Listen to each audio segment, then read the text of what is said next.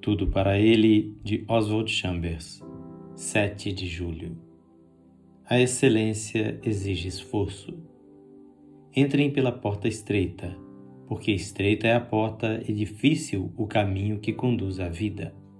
Mateus 7, 13 e 14. Se vamos viver como discípulos de Jesus, temos que entender que os esforços para alcançar valor e excelência são difíceis. A vida cristã é gloriosamente difícil, mas sua dificuldade não nos faz desmaiar e ceder. Ela nos estimula a vencer. Porventura apreciamos o milagre da salvação em Jesus Cristo o suficiente para dar o máximo de nós para a sua exaltação? Damos o melhor que podemos para a sua glória? Deus salva as pessoas por sua graça soberana através da expiação de Jesus. E é Deus quem efetua em vocês tanto o querer como o efetuar, segundo a sua boa vontade. Filipenses 2,13. Mas temos que desenvolver essa salvação em nossa vida prática diária. Filipenses 2,12. Se tão somente começarmos a fazer o que Ele ordena, confiando em Sua redenção, descobriremos que podemos fazê-lo. Se falhamos, é porque ainda não colocamos em prática o que Deus colocou dentro de nós. Mas uma crise revelará se estamos colocando a redenção em prática ou não.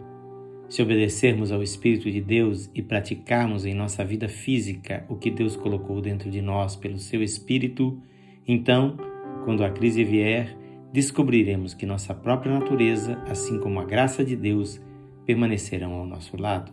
Graças a Deus que Ele nos dá coisas difíceis para fazer.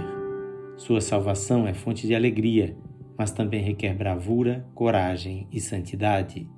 Ela nos põe à prova para revelar nosso valor.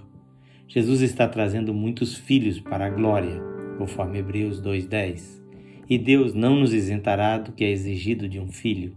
A graça de Deus produz homens e mulheres com uma forte semelhança familiar com Jesus Cristo não fracotes mimados e corrompidos.